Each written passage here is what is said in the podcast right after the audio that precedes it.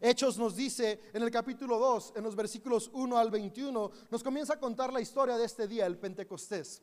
Y, y, nos relata cómo estaban los seguidores de Jesús juntos. Y en este momento que estaban juntos dice que hubo un gran estruendo y descendió el Espíritu sobre ellos. Y el Espíritu Santo hizo una transformación en ellos y dice que comenzaron a hablar otros idiomas, lenguas nuevas. Ahora tiene una razón por la cual hablaron esos otros idiomas. Y ahorita más adelante vamos a verlo. Y pero, pero, sobre todas estas cosas, después de que sucede esto, Pedro se levanta y le habla a la multitud, la multitud que estaba alrededor de donde sucede esto, decía, pero, pero ¿qué está pasando? Eh, ¿Por qué están hablando así estas personas? ¿Por qué esta transformación tan repentina? Estaban en un cuarto en silencio y ahora es un cuarto bullicioso. ¿Qué sucedió? Y Pedro se levanta para aclarar qué está pasando. Y me encanta que lo aclara diciendo, es que lo que ustedes están viendo es el cumplimiento de la profecía que hizo Joel, que en los últimos días se derramaría el Espíritu sobre toda la humanidad. Y lo que hoy conmemoramos es que el Espíritu de Dios está sobre toda la humanidad. Y quisiera leerte lo que dice Hechos 2 en el discurso que Pedro da. En el verso 17 dice citando a Joel, en los últimos días, dice Dios, derramaré mi espíritu sobre toda la gente. Sus hijos e hijas profetizarán, sus jóvenes tendrán visiones y sus ancianos tendrán sueños. En estos días derramaré mi espíritu aún sobre mis siervos, hombres y mujeres por igual, y profetizarán. Y harán maravillas arriba en los cielos y señales abajo en la tierra, sangre, fuego y nubes de humo. El sol se oscurecerá y la luna se pondrá roja como la sangre antes de que llegue el grande y glorioso día del Señor. Pero todo el que invoque el nombre del Señor será salvo. Uniendo nuestro tema de la oración y el día de hoy que es Pentecostés. Una de las cuestiones más trascendentales que hace la oración es hacernos conscientes de quién habita en nosotros. A través de la oración de contemplación, cuando oramos lo que otros hombres escribieron sobre Dios, cuando oramos en canciones, cuando oramos de manera espontánea, estamos siendo conscientes que hay algo más. Y eso más que hay es Dios mismo. ¿Y quién es Dios? Dios es espíritu y es un espíritu que es amor. Me encanta como el autor de Juan en, las cartas dice, Dios no tiene amor, Dios es amor. Por lo tanto, la esencia de Dios misma es el amor y cuando Dios está en nosotros, si tú y yo fuimos creados a su imagen, por lo tanto fuimos creados a imagen del amor. Quiere decir que fuimos creados con el propósito de amar. Sin embargo, nuestra naturaleza humana se inclina hacia lo opuesto del amor. Y lo opuesto del amor no es el odio, lo opuesto del amor es el egoísmo. El egoísmo se centra en el yo, lo que yo quiero sin importar las consecuencias. El egoísmo me lleva a obtener mis deseos sin importar si lastimo u oprimo a otros, porque lo único que importa soy yo. Y los seres humanos, si somos honestos, vivimos bajo esta tensión desde que nacemos hasta que morimos. La tensión de obtener lo que yo quiero sin importar a quién tenga que aplastar o a quién tenga que oprimir. Desde chiquitos queremos un juguete y se lo arrebatamos a nuestro hermano o hermana, aunque nuestro hermano o hermana llore. No me importa si está llorando, no me importa si está sufriendo, lo que me importa es que yo quería el juguete. Es parte de nuestra naturaleza humana. Sin embargo, me encanta que desde siempre Dios a través del Espíritu nos ha hablado a ser conscientes de que no debemos dejarnos guiar por nuestra naturaleza egoísta, sino que en nosotros también está una naturaleza divina, que es el amor, que es la contraparte que nos lleva a actuar de manera distinta. Pero el ser humano es lento para escuchar esa voz de la conciencia. Y es que es más cómodo escuchar el egoísmo que callar todas las voces para escuchar la voz de amor. Y el ser humano a lo largo de la historia ha demostrado que el egoísmo es lo que lo ha movido. Guerras han sucedido desde que el ser humano tiene memoria. Opresión ha sucedido desde el que el ser humano tiene memoria. Hemos vivido bajo el principio que plasmó Maquiavelo en sobre el príncipe del fin justifica los medios. Y es por eso que en algún momento Dios vio esto y envió la ley, envió normas que era, ok, no están siendo conscientes, pues ahí está, pero el ser humano aún ignoraba la ley y vivía pensando únicamente en lo que él quería. Y Dios dijo, ok, entonces voy a ir en forma de hombre, manifestándose en la persona de Jesucristo para recordarles que no estamos llamados a vivir por egoísmo, sino que estamos llamados a vivir por amor. Y el amor es una decisión. Por eso Jesús vino a este mundo a demostrarnos que cada día se podía decidir que, lo que nos mueva sea el amor. Ahora, ¿cómo llegar a esa decisión?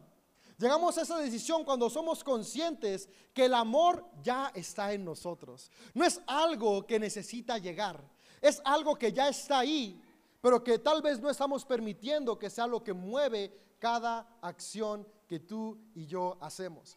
Y es que la sociedad y la cultura y nosotros mismos somos buenos de repente para crearnos idealizaciones y creer que sí estamos amando. Pero la realidad, cuando yo examino mis acciones, y voy a hablar por mí, me doy cuenta que muchas veces con mi boca digo que amo, pero mis acciones demuestran que estoy pensando en mí. Y es que puede que haga algo por mi esposa diciendo que lo hago porque la amo, pero en realidad lo hago porque estoy esperando un beneficio de ella. Puede que haga algo por mis hijas porque digo que las amo, pero en realidad estoy esperando que sean niñas obedientes y que cumplan mis expectativas. Sin darnos cuenta, caemos en la tensión del egoísmo y aunque con nuestra boca decimos que amamos, estamos siendo egoístas con nuestras acciones. Y Jesús, Dios veía eso. Y Él quiso venir a este mundo a concientizarnos de que hay una manera de contrarrestar el egoísmo y vivir amando. Porque el problema del egoísmo es que el egoísmo destruye. Y la ventaja del amor es que el amor construye. No importa las circunstancias, si son difíciles o son buenas. Si hay egoísmo, hay destrucción. Si hay amor, podemos florecer. Y el Espíritu Santo es justamente este amor en plenitud de Dios. Y quiere decir que tú y yo tenemos esa capacidad de vivir amando. Y lo primero que yo puedo ver en lo que dice Pedro es que el Espíritu Santo vendría sobre toda la humanidad. Y es que a veces pensamos que este Dios que nos lleva a amar es únicamente para unos cuantos. O pensamos que este Dios va a venir a nosotros a darnos la capacidad de amar cuando cumplamos ciertos requisitos. Pero me encanta que lo que Joel decía es que va a venir sobre toda la humanidad. No dice cuando hagan algo. No, no, es que va a estar en todas las personas. Y aquí quisiera hacer una pausa porque tú y yo leemos la palabra vendrá. Pero este es un problema de las traducciones que tenemos y estoy muy agradecido con los traductores. Es increíble que hubo hombres que decidieron traducir del hebreo al latín y hubo hombres que tradujeron del hebreo, al latín y el griego, arameo, al español, al inglés, al alemán. Gracias a Dios por esos hombres y mujeres que tradujeron los escritos bíblicos. Sin embargo, una realidad es que en las traducciones es imposible plasmar el corazón como tal del autor. Cada idioma tiene sus propias palabras y expresiones y hay palabras que no existen en otros idiomas. A mí me gusta mucho escuchar canciones en inglés. Y a veces cuando quiero traducirlas en mi mente al español, hay palabras que no cuadran. Es como de, como que esa palabra no la podría decir. Sé lo que quiere decir porque conozco la lengua, conozco el inglés, pero, pero en español no podría decirlo así. Para decir esa misma palabra tendría que utilizar una frase y aún así no sería la intención como tal. Con los escritos bíblicos pasa lo mismo. El autor escribe en griego escribe en hebreo con una intención que después cuando se traduce al español, aunque el traductor hizo su mejor esfuerzo, no nos llega como tal. Y en esta parte, cuando se dice que Jesús dijo que el Espíritu Santo vendría, pasó una de estas cuestiones. En griego la palabra que está ahí no se refiere a lo que para ti y para mí significa venir. Para ti y para mí viene alguien que no está.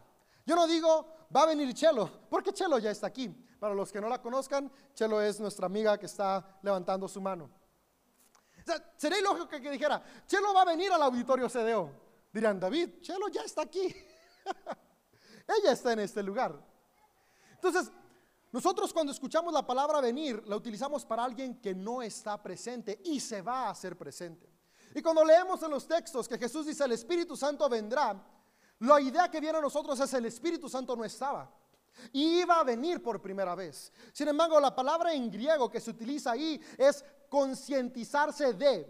Lo que Jesús estaba diciendo es, serán conscientes de que el Espíritu Santo está ahí. Porque el Espíritu Santo es el Espíritu de Dios. Y Dios es omnipresente, es decir, Dios no está limitado a un lugar. Dios que es Espíritu siempre ha estado entre nosotros y con nosotros. Cuando vamos leyendo los textos bíblicos podemos darnos cuenta cómo hombres y mujeres tienen esta conciencia, conciencia tal que cuando leemos, ¿qué es lo que nos da aliento?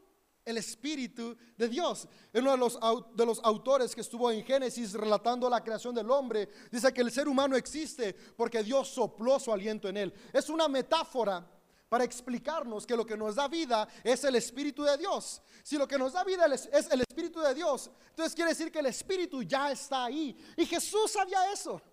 Jesús sabía que el Espíritu ya estaba ahí. Entonces, ¿por qué dice que el Espíritu vendrá? Porque lo que le dice a sus discípulos es, hey, van a ser conscientes de quién ha estado siempre con ustedes. Y es que los seguidores de Jesús veían a Dios en la carne, en el cuerpo, en las acciones de Jesús de Nazaret. Y ellos se habían aferrado a confiar en lo que podían ver, tocar y sentir. Y eso es algo muy humano. Es cierto, tú y yo tenemos más confianza en lo que vemos, tocamos y sentimos. Y, sus seguidores estaban angustiados porque ya no iban a tener más esta seguridad visible y palpable. Y Jesús dice, hey, no se preocupen. Aunque yo me voy a ir cuando me vaya y no me vean, eso les va a permitir ser conscientes que yo siempre he estado ahí a través del Espíritu de Dios. Por eso dice, no los dejaré solos. Y, y, si tú y yo leemos, podemos ver que hubo varios días entre que Jesús hizo esta promesa de no los dejaré solos, a cuando leemos este hecho que está relatado en el libro de los hechos, este suceso. Y podríamos decir, ok, entonces los dejó solos por este tiempo. No, el Espíritu Santo siempre estuvo ahí, pero es que Pentecostés no es celebrar, no es recordar que el Espíritu Santo está en nosotros. Pentecostés es recordar y conmemorar la llenura y el poder del Espíritu Santo, que es una cosa muy distinta. Y lo que podemos encontrar para poder entender entre la llenura y el poder del Espíritu Santo, a tener al Espíritu Santo, radica en lo que el Espíritu Santo hace en nosotros. Y aquí voy a referirme a las palabras que dije en el principio que Jesús dijo. Jesús dijo, el Espíritu Santo es el consolador. El Espíritu Santo está con nosotros para traer consolación a nuestra vida. ¿Quién necesita ser consolado? El que está atravesando un momento difícil. Quien no atraviesa un momento difícil no necesita ser consolado. El Espíritu Santo está en nosotros para consolarnos en los momentos complicados. ¿Qué es lo que Él hace? Transforma la preocupación en paz. Pero no solamente eso, el Espíritu Santo además de que nos consuela, nos concientiza de que si tú y yo vivimos movidos por el Espíritu, que es movidos por amor, entonces estamos acá para recibir consuelo, para consolar a otros. El Espíritu Santo en nosotros primero nos lleva a ser consolados, eso es tener el Espíritu. Pero una vez que soy consolado y soy consciente de Él, ese Espíritu comienza a actuar en mí y comienza a llenar mi vida. Yo tenía preocupación, el Espíritu Santo me consuela, soy lleno de consuelo. Es un proceso. Y eso es a lo que quiero llegar entre Lucas y Hechos. En Lucas dice, vendrá sobre ustedes. En Hechos ya vino la llenura y el poder. Hay un lapso de días porque la llenura del Espíritu Santo es un proceso de día a día. Cada día que yo paso concientizándome del Espíritu que habita en mí, mi vida va siendo transformada. El Espíritu me cambia día a día. Y yo comencé hoy lleno de preocupación pero hoy paso tiempo concientizándome, es decir, orando que el Espíritu Santo esté en mí y recibo algo de paz y tenía 100% de preocupación, hoy ya tengo 98% de preocupación, 2% de paz. ¿Recuerdas un proceso? Pues nos, nos desespera porque queremos todo rápido, pero es un proceso de transformación. A la semana siguiente que seguí siendo consciente del Espíritu, tengo 30% de preocupación, 70% de paz.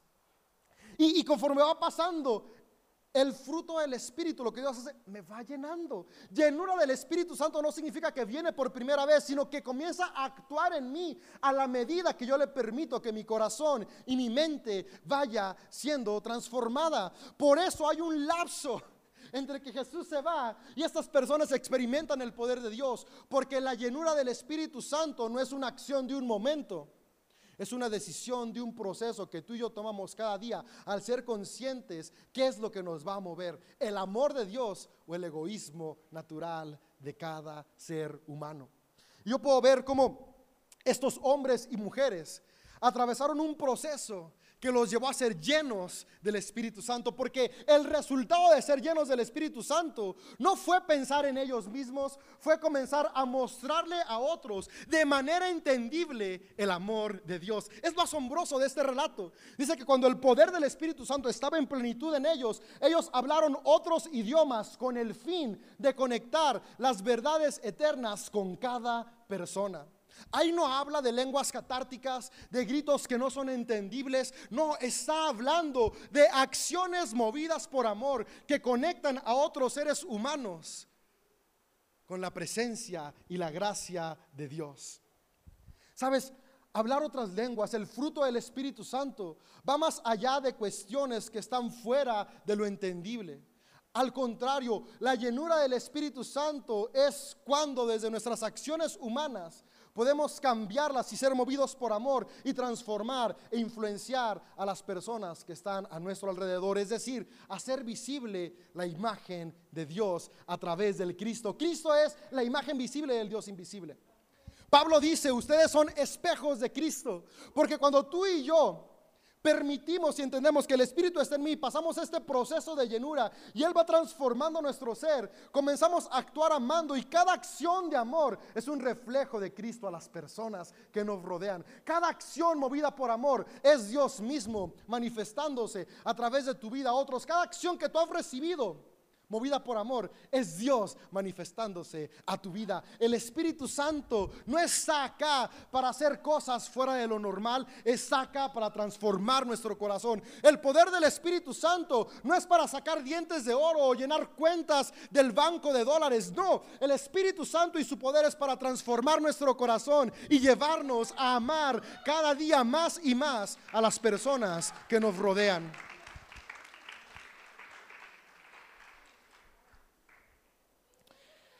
Dice, ya casi, ya casi,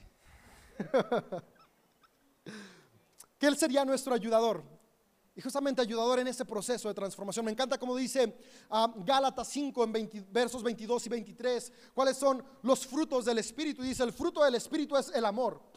¿Y el amor qué es lo que hace? ¿Cómo se manifiesta el amor? Se manifiesta como alegría, se manifiesta, puedo leérselos, como paz, como paciencia, como gentileza, como bondad, como fidelidad, como humildad y como control propio. Esto es el fruto del Espíritu Santo. El Espíritu Santo es el amor mismo en nosotros y el amor nos lleva a vivir estas manifestaciones. Vivir con alegría no es algo que pasa de un día para otro, es un proceso de vida. Por eso Jesús nos invita Toma tu cruz cada día y sígueme, porque seguir este proceso de transformación es algo que se hace día a día. ¿A qué vamos a morir en la cruz? Al egoísmo. ¿Para qué? Para seguir a Jesús que vivió amando y el amor nos lleva a tener alegría, paz, paciencia, gentileza, bondad, fidelidad, humildad y control propio. Y cierra diciendo este pasaje, no existen leyes contra esas cosas. Es un proceso un proceso que vale la pena. ¿Por qué? Porque nos lleva a hacer lo siguiente. Pedro en su discurso del Pentecostés dice lo siguiente en palabras del profeta Joel. Dice, sus niños y niñas profetizarán. Después dice, y sus jóvenes tendrán visiones. Y sus ancianos tendrán sueños. Y es que la transformación del Espíritu en nosotros nos lleva a ser hombres y mujeres con la capacidad de profetizar, tener visiones y soñar. Ahora, la cultura le ha puesto interpretaciones que no tienen nada que ver a la palabra profetizar, visiones y sueños. Hoy quiero decirte que había en el corazón de los autores, no porque se me ocurrió o porque llegó por revelación de la... No, no, no. Estudiando el contexto y la historia de lo que significaba para los que escribían estos libros, profecía no era adivinar el futuro, era denunciar la opresión. Entonces, cuando vivimos movidos por amor, estamos dispuestos a levantar la voz por aquellos que sufren. Ser un profeta es eso. Los profetas eran quienes decían, hey, el rey está oprimiendo, el sacerdote está oprimiendo. Dios dice que no oprimas. Eso es un profeta. Quien levanta la voz en contra de la injusticia. Lo que está diciendo Pedro es, hay una transformación que nos lleva a entender que hay una mejor manera de vivir. Hay una mejor manera de hacer familia, que es no oprimiendo.